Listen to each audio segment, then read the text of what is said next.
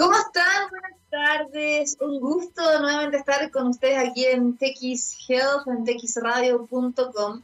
Y bueno, este es el último programa del verano que voy a estar haciendo. Eh, vamos a parar durante febrero para luego retomar en marzo. Eh, voy a estar eh, fuera porque, bueno, para contarles voy a tener mi segundo hijo, así que voy a tomarme unas semanitas para esperar el nacimiento de mi guagua, así que estoy contenta. Bueno, como siempre independiente, tenemos que volver a trabajar en marzo con muchas ganas y vamos a hacer hartas cosas entretenidas para seguir divulgando la ciencia y la tecnología y por supuesto la salud con todos los temas que hemos estado abordando el año pasado también este, desde las terapias, eh, la salud digital, emprendimientos, concursos y muchas cosas interesantes, sobre todo en este año y el año pasado que ha sido el protagonista de eh, la pandemia, la salud ha sido súper importante. Y bueno, obviamente decirles que ha sido increíble acompañarlos, de poder informar, de poder educar con entrevistados muy importantes y claramente la idea es seguir así y darles el consejo de que por favor se sigan cuidando, no solamente en Chile, sino que en Latinoamérica, donde nos ven y nos escuchan nuestros queridos auditores y auditoras Acá en Chile la cosa eh, está cada vez más compleja, más encima con verano, permiso de vacaciones, muchas ciudades y comunas con cuarentena, muchos centros hospitalarios ya con las UCI colapsadas y yo creo que falta mucha conciencia aún por parte de la gente. Ayer veía un video que me llamaba mucha atención donde entrevistaban a una niña en la playa y ella decía, no, si da lo mismo, yo no me voy a contagiar acá en la playa si total el agua salada mata al virus. Y uno ahí se pregunta, qué increíble que ya a más de un año de la pandemia la gente todavía tiene ignorancia respecto a cómo cuidarse sobre este virus, eh, donde nos damos cuenta que había una carencia, una gran campaña de comunicación de riesgo, donde es sumamente necesaria, ¿no? Para poder educar a la población, de dar mensajes que no sean equivocados, de que la gente se autocuide y también tenga responsabilidad respecto a sus propios actos. Y ahí es donde yo siempre he criticado un poco a las autoridades, donde ha faltado eso de generar una buena comunicación de riesgo en vez de dar estos mensajes que son tan a veces confusos de emitir cuarentena, dar permisos de vacaciones, eh, volver como a esta normalidad cuando están aumentando los casos. Es complejo y nosotros también como periodistas científicos tenemos la misión de poder informar y educar al respecto.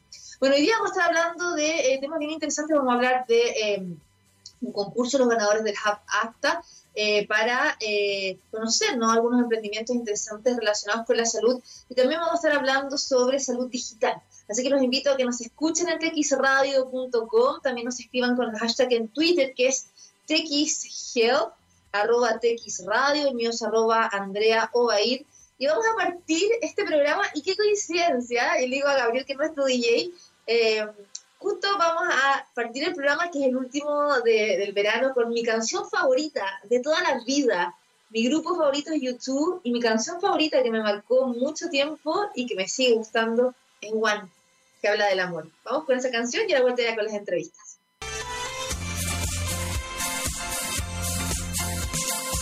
Qué buena canción, como siempre. Eh, YouTube nos sorprende y bueno, qué rico escuchar este tema me encanta. Bueno, hoy día queremos hablar, como ya les decía, eh, sobre la situación que nos ha traído la pandemia, pero también lo positivo, ¿no? Y tiene que ver con esta aceleración de la penetración de la tecnología que ya venía desde hace tiempo, pero que eh, gracias, por decirlo así, al COVID-19, eh, muchos de los centros hospitalarios ¿no? y de salud empezaron a implementar un montón de servicios que antes los tenían, pero que claramente esto mejoró, como la telemedicina, ¿no? lo que es la salud digital, y un montón de otras áreas que han sido para beneficio no solamente de los pacientes, también para los profesionales de la salud, ¿no? Y que también han tenido que adaptarse y capacitarse para poder implementar de la mejor forma todo esto y que claramente llegó para quedarse. Hay un antes y un después y yo creo que esta salud digital finalmente va a seguir trayendo muchísimos beneficios. Queremos conversar al respecto, qué es lo que está también pasando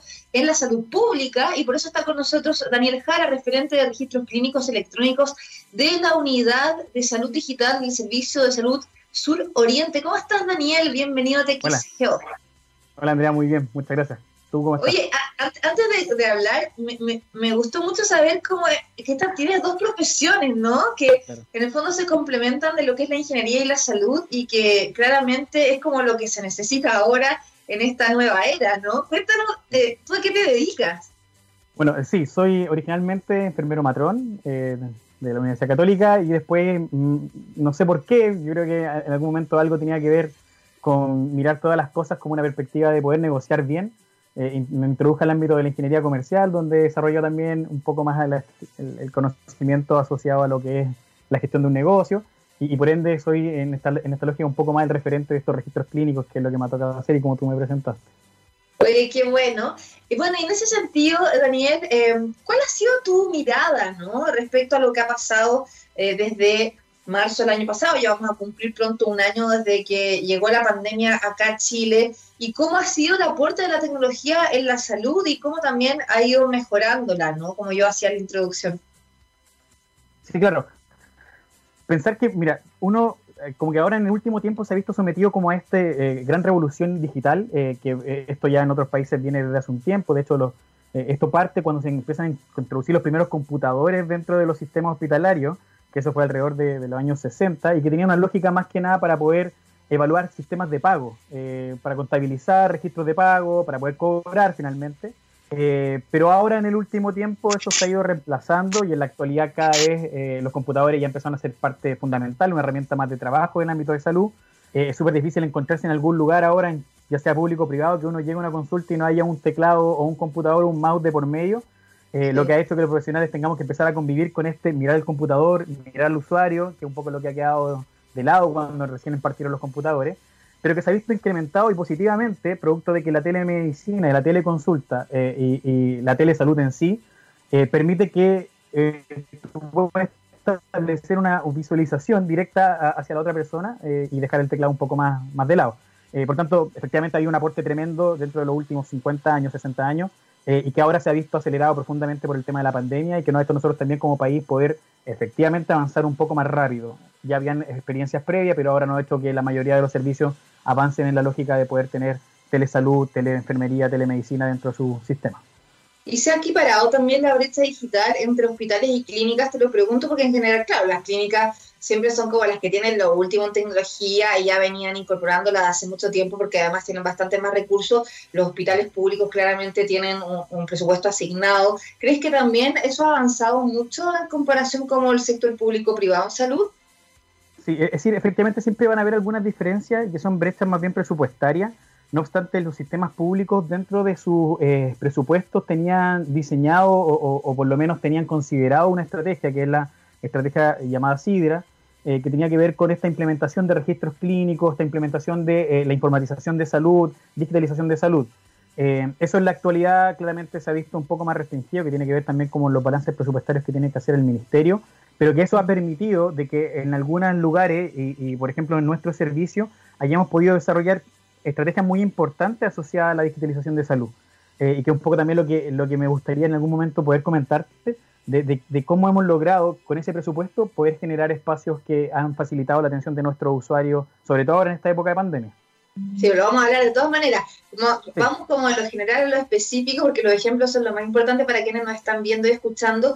Y ahí eh, tú, tú decías un tema eh, recién, ¿no? ¿Cuáles han sido los beneficios, tanto para los profesionales de la salud como para los pacientes? Y cómo ha sido también esta adaptación, ¿no? Tanto, por ejemplo, y quizás para los profesionales de la salud con más edad, que muchas veces son como inmigrantes digitales, por decirlo así, a diferencia de los jóvenes que son nativos digitales, y también los mismos pacientes, o sea, pacientes como mi papá o mi abuelo, a veces les cuesta como adaptarse a la telemedicina o a, la telesalud, eh, y eso también sigue siendo un desafío para todo el ecosistema.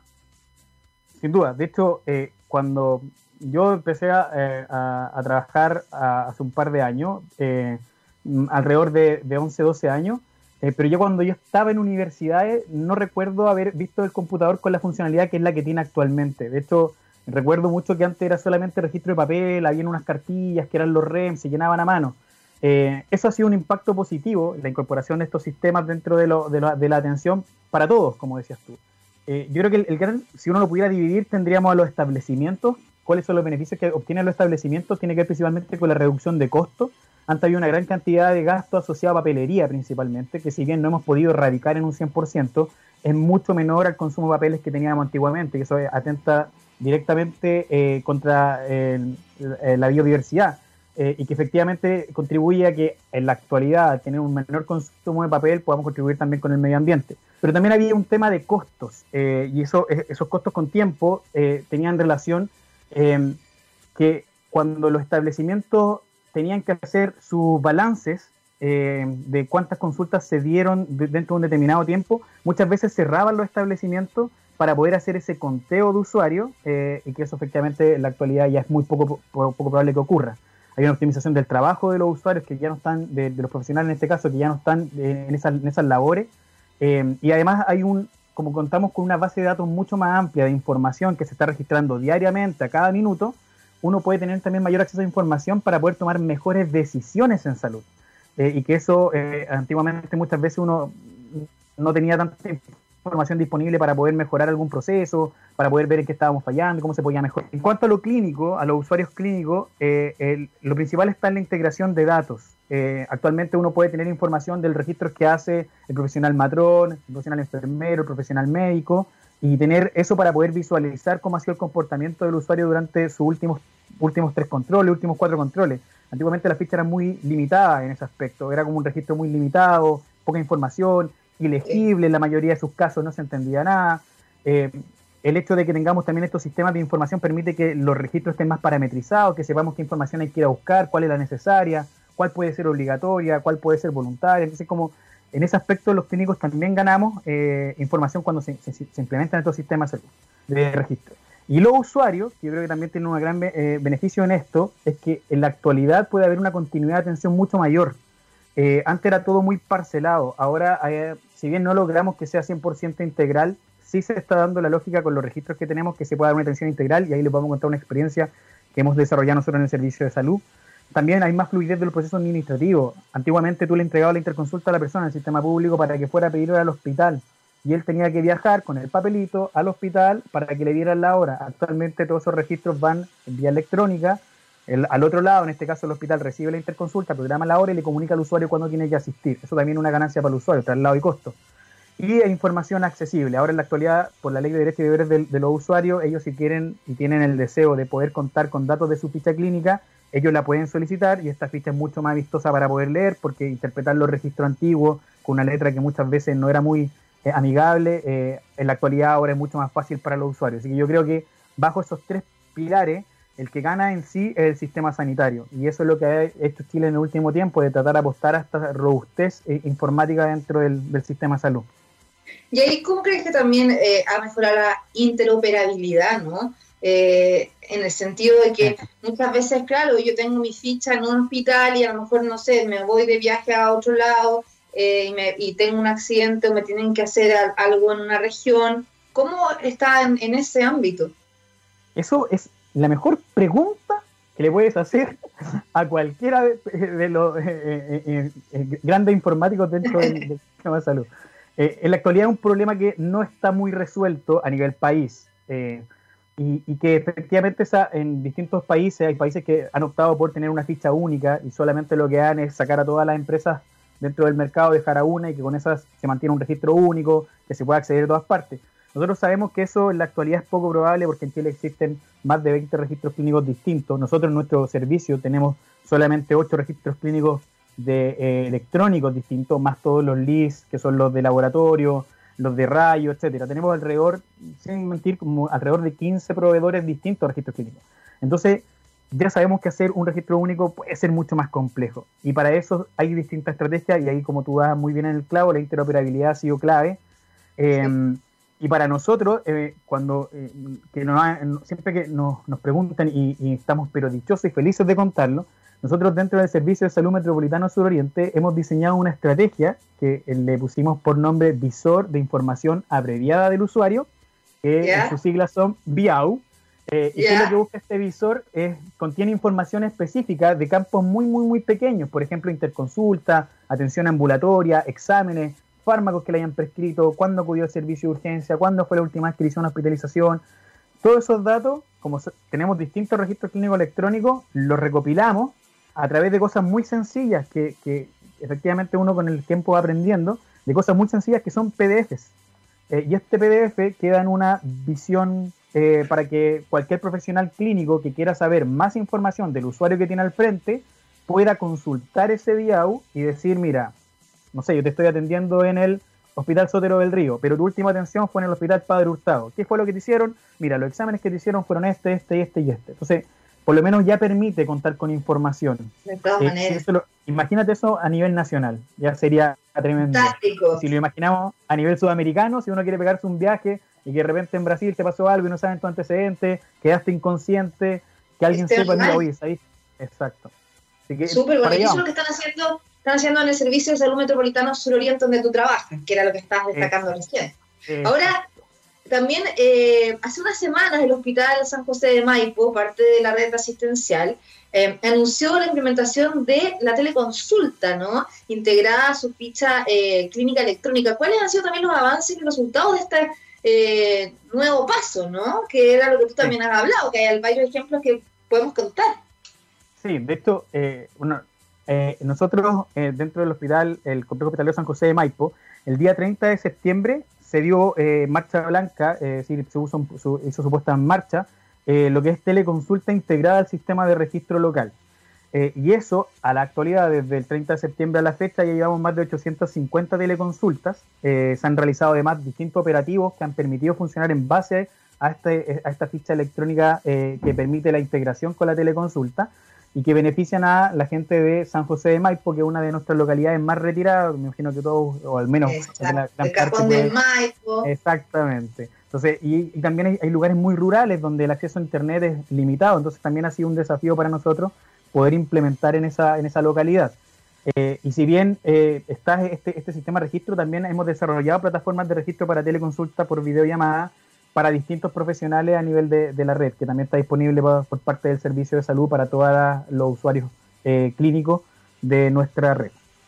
Oye, qué bueno eso. ¿Y cómo también hacen frente a, la brecha digital, sobre todo en las zonas rurales? ¿Cómo también lo, lo han eh, ustedes visto y, y, ayudado también a los pacientes? Sí, tenemos, eh, hasta, hace, eh, hasta hace dos años aproximadamente teníamos al menos tres postas rurales que no teníamos poder para poder implementarlas porque los lugares donde ellos estaban no había un acceso a internet eh, potente que permitiera generar esta, esta comunicación directa. ahora en la actualidad solo tenemos un lugar que está con esa dificultad donde hay una brecha técnica que no, ya no depende tanto de nosotros, sino que depende de que las compañías de teléfonos en sí puedan llegar hasta esa zona. Eh, pero por lo general la, comunidad de, San José de Maipo se ha organizado de tal forma de que efectivamente la posta rural funciona como una, eh, un, lugar cercano para la atención de los usuarios que viven más distantes, pero ellos están organizados para que puedan asistir a otros lugares dentro del complejo asistencial San José de Maipo también, eh, para que le den una atención presencial en caso de que requiera o que sea de mayor complejidad que no puede ser abordado por la posta. Está igual eso estructurado dentro del servicio. Y los otros eh, centros hospitalarios de la red también están haciendo algunos otros proyectos asociados a, teleconsulta o también, eh, bueno, registros electrónicos y otros avances tecnológicos. Daniel. Eh, lo, que te comentaba es que efectivamente, además de esta plataforma de teleconsulta que está implementada en San José de Maipo y que tiene como lógica la integración directa con el registro clínico, también tenemos una plataforma de teleconsulta diseñada y creada por el equipo de desarrollo de informática del servicio y la unidad de salud digital, que es el lugar donde pertenezco yo, y que la hemos puesto a disposición a todos los establecimientos de nuestra red. Esto significa eh, Hospital Padre Hurtado, Hospital Sotero del Río, Hospital de la Florida, están en las comunas de Puente Alto, la comuna de San, eh, comuna de San José de Maipo, está la comuna de La Florida, eh, Santa Rosa, la subred Santa Rosa, eh, La Pintana, San Ramón, La Granja, eh, y todas estas comunas que en realidad permiten y tienen acceso a esta información y que tienen acceso a esta plataforma pueden brindar teleconsulta independiente de la profesión, porque consideramos que la teleconsulta puede ser hecha por cualquier profesional de la salud para los usuarios. Entonces, además de esta iniciativa que es la que estamos comentando de San José de Maipo, también está una, otra iniciativa que aborda a todas las comunas de nuestra red y que en la actualidad, y, tiene una lógica más bonita, es una premisa que te voy a contar. Ay, a ver, a ver. nuestra, em, nuestra unidad está trabajando, y en realidad el servicio en sí, con los referentes de referencia contra referencia, desarrollo informática, etcétera, estamos trabajando en que la teleconsulta sea un mecanismo de disminución de tiempos de espera para los usuarios que están en lista de espera. Nosotros sabemos que efectivamente cuando se una interconsulta en el sistema público, muchas veces el tiempo de espera va entre 3, 6 meses, incluso más. Eh, por lo tanto, queremos disminuir esos tiempos de espera para, de esta forma, que todos los usuarios que entran con una interconsulta puedan ser atendidos mediante una teleconsulta para disminuir su, su, el tiempo que van a estar dando vuelta en, en, el sistema público esperando por una atención. Y eso es lo que se nos viene este año. El desafío de este año es poder lograr ese modelo e implementarlo dentro del, de nuestra red. Qué bueno eso, espectacular. ¿Y cómo también ven este año? O sea, más allá de, de, ese, de ese proyecto, ¿crees que también todo esto va a seguir incrementando? Bueno, viendo también cómo, cómo está evolucionando eh, la pandemia, ¿no? Y que además la teleconsulta también reduce el riesgo de contagiarse, ¿no? Por COVID-19, eh, estamos viendo un alza de casos, obviamente tú también sabes cómo están ahí eh, recibiendo los pacientes, ¿no? En, en todo el sector eh, donde tú trabajas de salud metropolitano suroriente, eh, ¿cómo también ves esto? O sea, como para reducir los contagios, eh, ¿cómo, ¿cómo, también ves eh, lo que se va a implementar este año, ya sea virtual, presencial? Sí, nosotros lo, que hemos tenido en este último tiempo ha sido un gran trabajo colaborativo. Y ahí me permito como destacar el trabajo que, que se hace también por los equipos, porque nosotros a nivel de servicio tenemos todo estos establecimientos a cargo, pero de estos establecimientos también tienen equipos informáticos que desarrollan estrategias. Y un gran trabajo que hemos desarrollado con, con Pulso, eh, con Estrategia Pulso del Sótero del Río, tiene que ver específicamente con que ellos han logrado desarrollar una estrategia de portal de usuario, de un portal de paciente, donde los usuarios puedan acceder rápidamente a información sin necesidad que tengan que asistir al establecimiento del Sótero del Río para poder eh, conocer su estado de interconsulta, cómo están sus medicamentos, etcétera. Y de ese modelo que nosotros consideramos que es demasiado eh, bueno y, muy interesante de poder extrapolar, hemos estado trabajando para poder eh, armarlo y, ampliarlo a todo nuestro sistema. y esto implica que toda la comuna de que están dentro de la red suroriente puedan los usuarios saber sus fármacos, saber sus estados de atenciones, etcétera. Ese es un gran desafío que también se viene para este año y que efectivamente eh, es lo que se va a venir. Es decir, mientras menos consulta innecesaria tengan las personas, los establecimientos de salud con riesgo de contagio, mejor. Por lo tanto, tenemos que potenciar todas estas eh, iniciativas que se están dando que buscan la seguridad de los usuarios. Para mí, esto no y va de los profesionales de la salud también, no, claro, para los dos lados. Por supuesto, de esto aun cuando muchos de nuestros eh, equipos clínicos siguen estando presencial, no, no, igual hay algunos que están a distancia, pero la mayoría está presencial. Eh, pero también claramente hay una seguridad para ellos, hay disminución de traslado, eh, hay un beneficio también para los equipos clínicos. Y bajo esta lógica no creo que este año cambie mucho. si no me preguntas, yo creo que vamos a estar transitando también entre cuarentena, fase 1, fase 2, por mucho tiempo. Eh, y que vamos a tener que empezar a desarrollar estrategias de atención de tal forma que nuestros usuarios no queden sin control, no pierdan sus medicamentos, no se descompensen sus patologías crónicas. Así que la teleconsulta, todo el modelo de teleconsulta, la disminución de la asistencia de los, de los usuarios a los establecimientos de salud, claramente eso es lo que tiene que venir este año con potencia y que equipos que ya lo han desarrollado poder como entregárselo a los que aún no lo han desarrollado para que efectivamente el sistema salud público chileno crezca en esa iniciativa. ¿No? Y como tú decías, o sea, no, todos, no todo es COVID-19, o sea, hay un montón de patologías que eh, los pacientes lamentablemente se dejaron estar, ¿no? Y que vamos a ver después aumento quizás de, de casos desde, no sé, cáncer y otras enfermedades, ¿no? Por, por el miedo a no haber ido a las consultas y claramente esto de potenciar la telemedicina y todos estos procesos tecnológicos dejan eh, a, los pacientes ¿no? con la posibilidad de seguir sus controles y evitar que se agraven y poder también tener un seguimiento. Así que súper interesante todo lo que nos has contado. Daniel Jara, referente de registros clínicos electrónicos de la Unidad de Salud Digital del Servicio de Salud Sur Oriente em, de la capital. Ya se nos acabó el tiempo, Daniel, así que tenemos que pedirnos, pero nada, te agradezco mucho por la información y nada, felicitaciones por todo lo que están haciendo. Muy, muy bueno. André, muchas gracias. Eh, solo despedirme a todos los equipos de la Red Suroriente, los equipos clínicos que han estado al pie del cañón desde el día uno eh, y que muchas veces no son tan reconocidos como los equipos de nivel primario de atención que han logrado su espacio a raíz del trabajo que han hecho. a los equipos de todos los hospitales de nuestra red, a los equipos de los centros de salud familiar, los SECO, los COSAM, etcétera. Un gran abrazo, eh, estamos aquí, cualquier cosa que necesiten, eh, estamos dispuestos a poder apoyar. Así que muchas gracias a ustedes por la entrevista agradecerles a todos por el gran trabajo que hacen y sobre todo ahora en esta segunda parte, ¿no? Que está la gente cansada, muchos con licencia, muchos también eh, que no han tenido vacaciones, así que un, fuerte abrazo y agradecerles porque sin ustedes, ¿qué sería de toda la gente que está con enfermedad, no?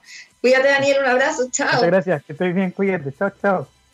Y vamos a la música y ahora vamos a estar conversando con uno de los ganadores del Hub APTA y eh, queremos conocer nuestros emprendimientos en salud. Así que sigue con nosotros aquí en TX Health, en texradio.com. Estamos de vuelta aquí en TX Health, en. Recordarles que el programa se repite hoy a las 9 de la noche, también los jueves de 2 a 3, los domingos de 6 a 7. Nos pueden escuchar también en Spotify, en SoundCloud. Y este es el último programa del verano porque eh, vamos a volver en marzo ahí con las pilas recargadas, así que interesante también todos los temas que hemos estado abordando durante el año pasado, bueno, y enero, sobre emprendimiento, salud digital, nuevas terapias, la situación no de la pandemia acá en Chile y en la región, así que saludar también a todos quienes nos han sintonizado, no solamente acá en nuestro país, sino que en Latinoamérica a través de eh, nuestra señal online y todos los programas que tenemos súper interesantes con grandes divulgadores científicos. Y hablando de emprendimiento, bueno, les quiero contar que hace unas semanas atrás eh, se dieron a conocer los nombres de cinco equipos de investigadores que fueron elegidos por el programa de emprendimiento APTA Builder, que está impulsado por el Hub de Transferencia Tecnológica APTA, el Hub APTA, que está apoyado también por instituciones del gobierno,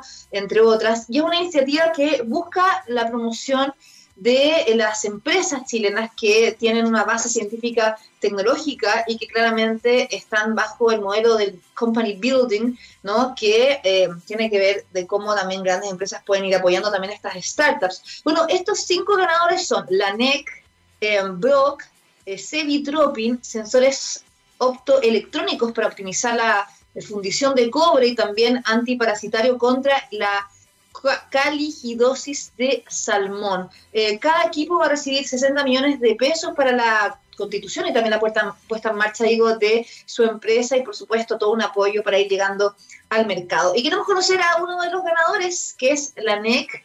Eh, esto se desarrolló el Advanced Voice Monitor, que es un dispositivo pequeño eh, que está basado como en el concepto del holter, ¿no? Que es este aparato que se pone uno en el corazón para ir también midiendo el ritmo cardíaco y saber que está funcionando bien, obviamente, tu órgano. Y queremos conocer más al respecto, para eso está con nosotros Ignacio Contreras, que es uno de sus fundadores. ¿Cómo estás? Bienvenido. Hola Andrea, ¿bien y tú? Muy bien, felicitaciones en primer lugar por haber ganado este concurso. Qué bueno, muchas gracias. Eh, sí, pues fue, fue súper bueno esto, el, fondo que estuvimos participando con el programa Apta Builder. Ha sido re bueno, estamos súper contentos con eso. Oye, bueno, hablemos de qué se trata la NEC. ¿Por qué se llama así? ¿De qué se trata? Y algo decía como una introducción, ¿no? Pero tú eres el que mejor puede explicar de qué se trata y para qué sirve. Y cómo nace, porque además tú tienes una historia bien interesante. Tú vienes de una familia de médicos, ¿no? Sí, tengo, hay hartos médicos metidos en mi familia. Chócale. Así que, sí, mira, tenemos ahí algo en común. Sí, ¿viste? Mira, cuéntanos entonces de qué se trata y también cómo que al final llegas a esto. Ha sido, han sido varias puertas de la vida. ¿eh? Mira, Lane, que es una, somos una startup que nació de, bajo el alero del, del, Centro Avanzado de Ingeniería Eléctrica y Electrónica, el AC3E, de la Universidad de Santa María. Allá hay dos investigadores, Matías Añartu y Alejandro Einstein, que pueden estar escuchando ahí, les mando un saludo. Eh, ellos eh, eh, estuvieron, bueno, ya muchos años investigando y haciendo desarrollo, siempre orientados en hacer nuevas tecnologías para la salud. Y um, pasaba mucho y pasa en, en la investigación académica principalmente que hay grandes avances, pero muchas veces estas cosas, en mismas palabras de ellos, quedan guardados en un cajón eh, y hay todo un camino que continuar, ¿no es cierto?, desde lo que puede ser llegar a un prototipo funcional, pero ya después esto llevarlo al, mundo real, eh, como un producto, que la gente lo pueda utilizar, eh, es todo otro, otro trecho y muchas veces hay, hay un espacio que no se logra combinar o, juntar Y mm, eso fue una de las principales cosas que impulsó que, que se generara LANEC. Em, y bueno, yo por otro lado estaba siempre metido en, temas, me gusta mucho el emprendimiento, la tecnología y la innovación. Y mm, entre cada, cada, uno por su lado buscando, terminamos coincidiendo en algún momento y comenzamos, porque ellos por suerte tenían esta visión de que, no, que tenía que ser algo más em, multidisciplinario, ¿no es cierto? O sea, no solamente quedarse con la parte de investigación, sino que incorporar otra arista. Y, y así nosotros partimos llevamos como un año ya trabajando un poco más. Eh, en un principio te puedes imaginar que eran ideas de, oye, hay un montón de tecnologías que, que están súper buenas, que se pueden eh, utilizar y llevar a, la vida real a las personas. Eh, y ahí empezamos a, a, ver cómo podíamos hacer esto realidad. Incluso al principio estuvimos, estuvimos con algunas, teníamos propuestas de que nos de comprarnos la primera tecnología la que mencionaba, la que concursamos ahora en el Apta Builder, eh, que es el Advanced Voice Monitor, que es este monitor de voz. en un principio, antes de incluso formar la empresa, teníamos la posibilidad de que nos compraran la tecnología en Estados Unidos y era tentador, pero también teníamos nosotros esa, esa idea de no es solamente, oye, esta tecnología que podemos hacer, se licencia, listo, sino que hacer algo más y mostrar que acá en Chile en verdad se pueden hacer cosas desde acá, hay mucho talento. Eh, así que eso ha sido los lo, lo grandes como pilares que han formado LANEC, más allá de lo que, lo que podemos ir conversando después de lo que es. Obvio. Qué buena, qué buena eso. Pero ¿para qué sirve esto? ¿no? O sea, estamos hablando de que finalmente es un monitor de voz eh, que, que, al final eh, te monitorea durante 12 horas seguidas eh, durante una semana de uso eh, para ir también haciendo seguimiento terapias vocales. Por ejemplo, esto está destinado a pacientes que tienen problemas, por ejemplo, con las cuerdas vocales, para pacientes con fonoaudiólogos, para para que nos explique un poquito ¿no? cuál es el objetivo y por qué finalmente deciden hacer un emprendimiento así. Obviamente siempre parte desde un problema y que ustedes buscan una solución, que no existe claro. en el mercado muchas veces.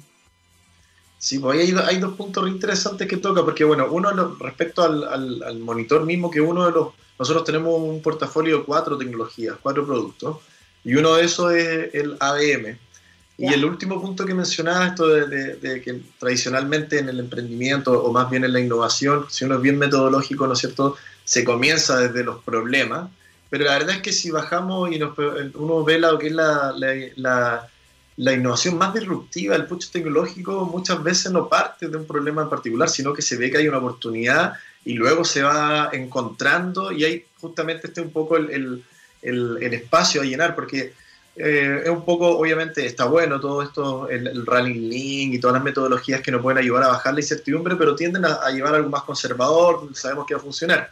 Entonces acá, por un lado, viene algo muy disruptivo eh, de, tecnologías que se han ido desarrollando. Es como cosa de pensar en Internet. O sea, Internet no, no, no había alguien que estuviera diciendo quiero Internet. Se hizo y después fue una cosa totalmente disruptiva. Y particularmente la ABM, que es uno de estos cuatro productos, eh, tiene la característica que, mira, el, sí hay una problemática eh, desde, donde, desde nace, porque siempre hay al, alguna cosa. Y tiene que ver con que en, dentro de los principales factores eh, que, que, hace que las personas tengan alguna patología o, o problemas vocales es el mal uso de la voz. ¿ya? O sea, la gente tiene una hiperfunción vocal que se le llama, eh, y esto es algo que afecta a muchas personas. En el mundo se estima que son más de 150 millones de personas que al año son diagnosticadas y tienen que ser tratadas. Y un gran porcentaje tiene reincidencia porque justamente hasta ahora no se puede, los profesionales no tienen información de cómo la persona usa la voz, sino que Exacto. se le puede hacer una laringoscopía o se pueden hacer exámenes puntuales que me dicen, oye, hay un daño, hay algo.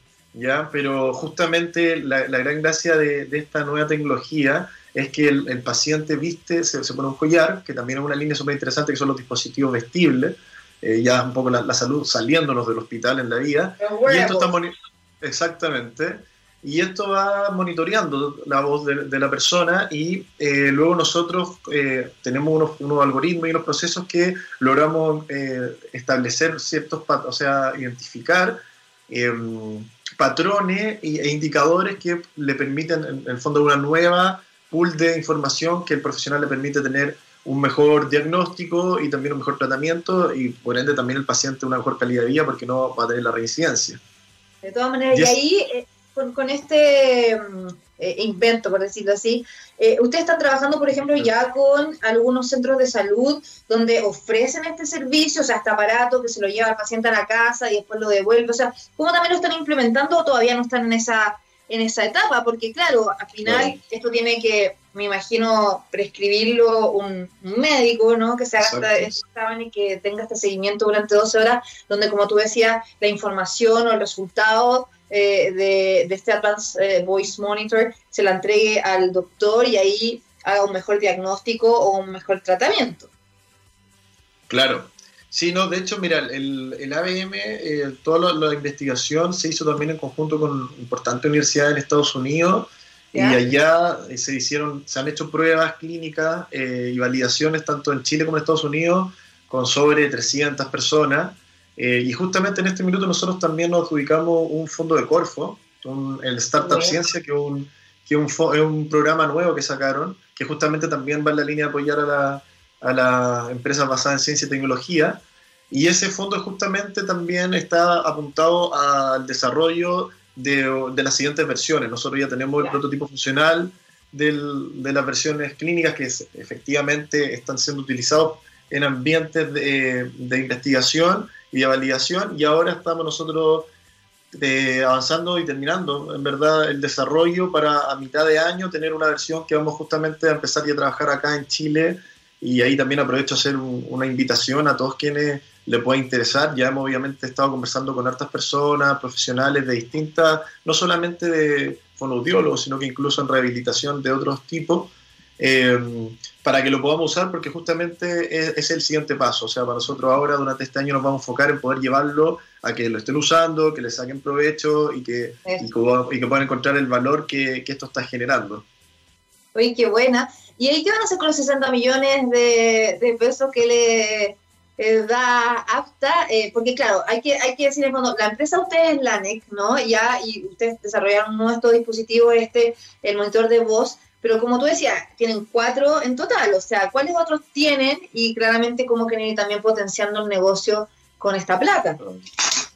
Sí, pues es una, es una, es una pregunta que, estamos ahí todos los días eh, pensando en, esto, en esto. Sí, tenemos obviamente, no, por no saber qué hacer, sino por, por un tema de priorizar y, y, ver sí, porque además tienen un, plan que por algo ganaron, o sea, me imagino que, claramente uno postula y uno dice, bueno, ¿qué voy a hacer? ¿Qué quiero hacer? Y con eso será después se va a planificar, ¿no?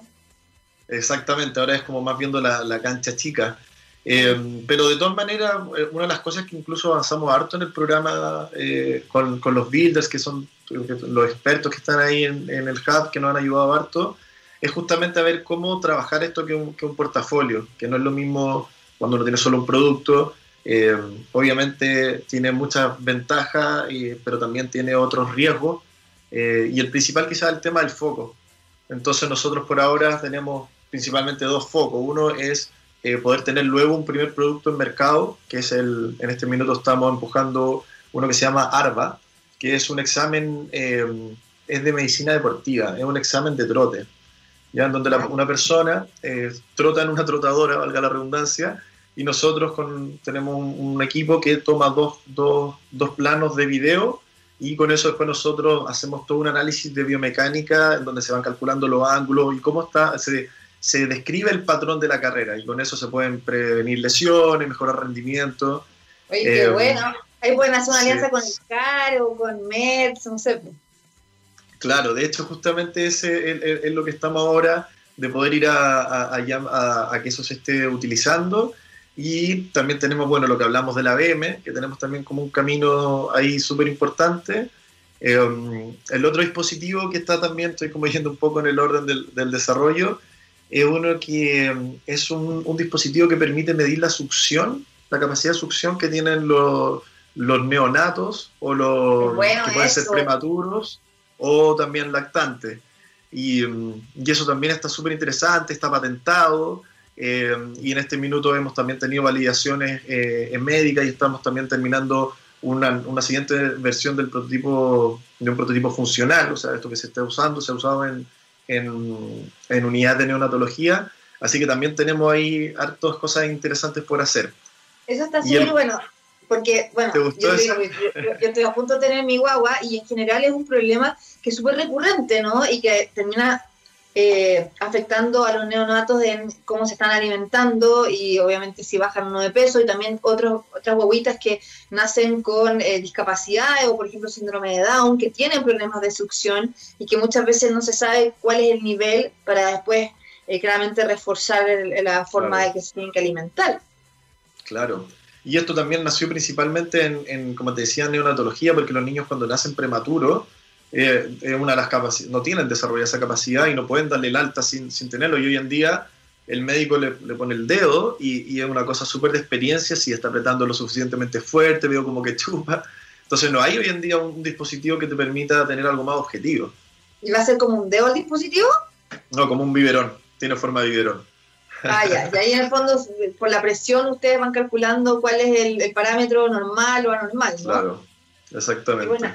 Y el, cuarto, porque en el fondo ustedes son solo emprendimientos asociados a salud. Sí, solo a salud. Ese es nuestro foco. Y, mm, si bien, bueno, uno una, una, de las cosas tú puedes ver que está algo que es relacionado con la voz. Eh, por otro lado, estamos hablando del trote, pero igual tenemos bases tecnológicas que conversan. Claro. Eh, y el cuarto dispositivo es uno, de los más como futuristas quizás, porque trabaja con una cosa que se llama la neuromodulación somatosensitiva, que en el fondo básicamente es del principio que con, nuestros eh, sentidos, nosotros al percibir cosas, estímulos, el cerebro lógicamente en distintos lados va generando cierta actividad neuronal, eh, y uno de los sentidos, ¿no es cierto?, que es el tacto. Entonces, eh, nosotros hemos logrado, el equipo de investigación, investigar cómo, cómo eh, reaccionan las distintas redes neuronales según los estímulos de tacto eh, y, lo hemos comparado con otros tipos de estímulos. Eh, y se hizo un proyecto para poder ver cómo podemos prever o, mitigar los efectos de, que genera el trabajo en altura, principalmente para combatir la fatiga que genera esto. Qué buena. Entonces, una, una forma de, de, explicarlo es, por ejemplo, tal como si uno de repente está medio cansado, pero se abre la ventana, pones música y hay una serie de cosas que te pueden como animar. Entonces, analizando qué, qué va pasando en el cerebro, logramos hacer este dispositivo que la versión que tenemos ahora en forma de collar, así parecido como, como esto, no lo tengo acá ahora, y genera acá un, un, estímulo mediante vibraciones y estamos logrando justamente activar el cerebro para mejorar esto, esto esta capacidad. Eh, esto lo tenemos eh, quizá el que está en un estado más en investigación. Eh, ya hemos tenido pruebas y hemos logrado tener buenos resultados eh, haciendo pruebas psicotécnicas para ver personas, ¿no es cierto? A ver, hacemos la prueba, después simulamos que sube mil metros y quién, tiene o el dispositivo y hemos visto cosas súper interesantes. Entonces esa es una línea que estamos también, eh, quizá en una etapa más de investigación, pero súper entretenida y, poderosa, porque también estamos viendo otro tipo de aplicaciones para trabajar quizá el, dolor, para gente que tenga dolor, cómo poder a través de estos estímulos, ayudarlo a, combatir eso. Pero qué bueno, que al final apuntas a diferentes tipos de patología o de necesidades, ¿no? Y que en algún minuto también se pueden complementar o se pueden usar, no sé, por lo que estabas diciendo recién, se puede usar hasta personas que, que necesitan subir alturas, ¿no? O, eh, no sé, eh, personas que hacen mucho deporte. En general, eh, es bien interesante como la diversidad de aplicaciones que puedan tener. Eh, Ignacio, ya tenemos que despedir luego. ¿Dónde también los podemos encontrar? ¿no? Eh, donde eh, conocer también estos emprendimientos, a lo mejor personas que nos están viendo, escuchando que les interesen, ¿no? a lo mejor hacer una alianza o invertir o, qué sé yo, internacionalizar. De todas maneras, sí. De hecho, mira, dentro de estas cosas nosotros, como, como bien tú decías, tenemos como distintos campos de acción y eso mismo nos ha llevado a que a establecer una forma que tiene que ser para nosotros colaborativa. O sea, nosotros no pretendemos llegar y vamos a desarrollar un, producto y lo vamos a comercializar nosotros y vamos a hacer todo, porque justamente queremos concentrarnos en la parte que, creemos que estamos haciendo diferencia, que es la parte de, de, innovación, o sea, investigación, desarrollo e innovación para poder llegar a esto. Entonces, para nosotros es súper importante contactarnos con gente. Nos pueden encontrar en redes sociales eh, como lanec.cl en, en la web. LANEC. LANEC, L-A, claro, LANEC, L-A-N-E-K, que bueno, quizás en otra entrevista podemos, si alcanza el tiempo te cuento dónde viene el nombre.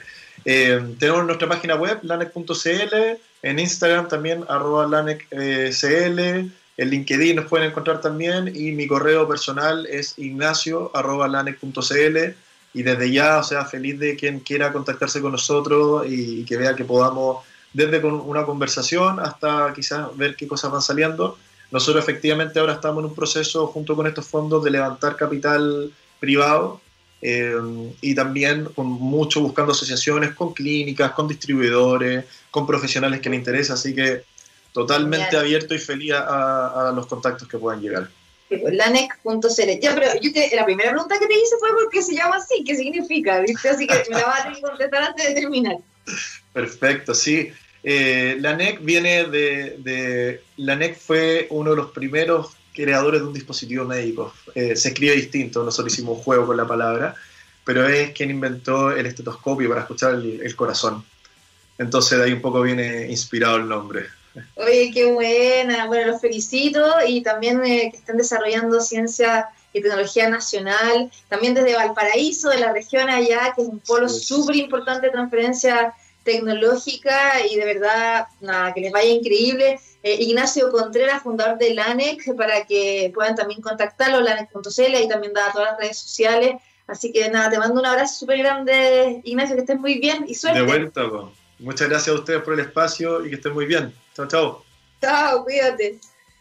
Bueno, y con esta entrevista tenemos que despedirnos, eh, ya se nos acaba el tiempo y como les decía, este es el último capítulo de eh, el verano, vamos a reencontrar en marzo, desde ya gracias por la sintonía, por escucharnos, por vernos en txradio.com, nuestra radio online, la única de ciencia y tecnología en Latinoamérica, nosotros hablando de este programa de salud, ha sido también un gusto informarles y educar, ¿no? Y también conocer la ciencia y la tecnología chilena y que también es internacionalizable y por supuesto cómo ha sido clave esta pandemia para varios desarrollos tecnológicos. No ha sido todo malo y hay que seguir cuidándose sin duda, por favor.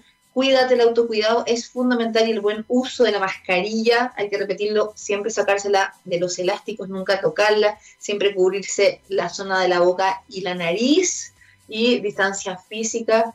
Y bueno, para tener vida hay que tener salud, ya va a pasar esto y claramente después podemos viajar, juntarnos con los amigos, salir, etcétera. Por ahora tenemos que priorizar a nuestra salud, la de nuestros seres queridos y también de gente que no conocemos y por eso es importante cuando esté la vacuna disponible vacunarse, las vacunas salvan vidas.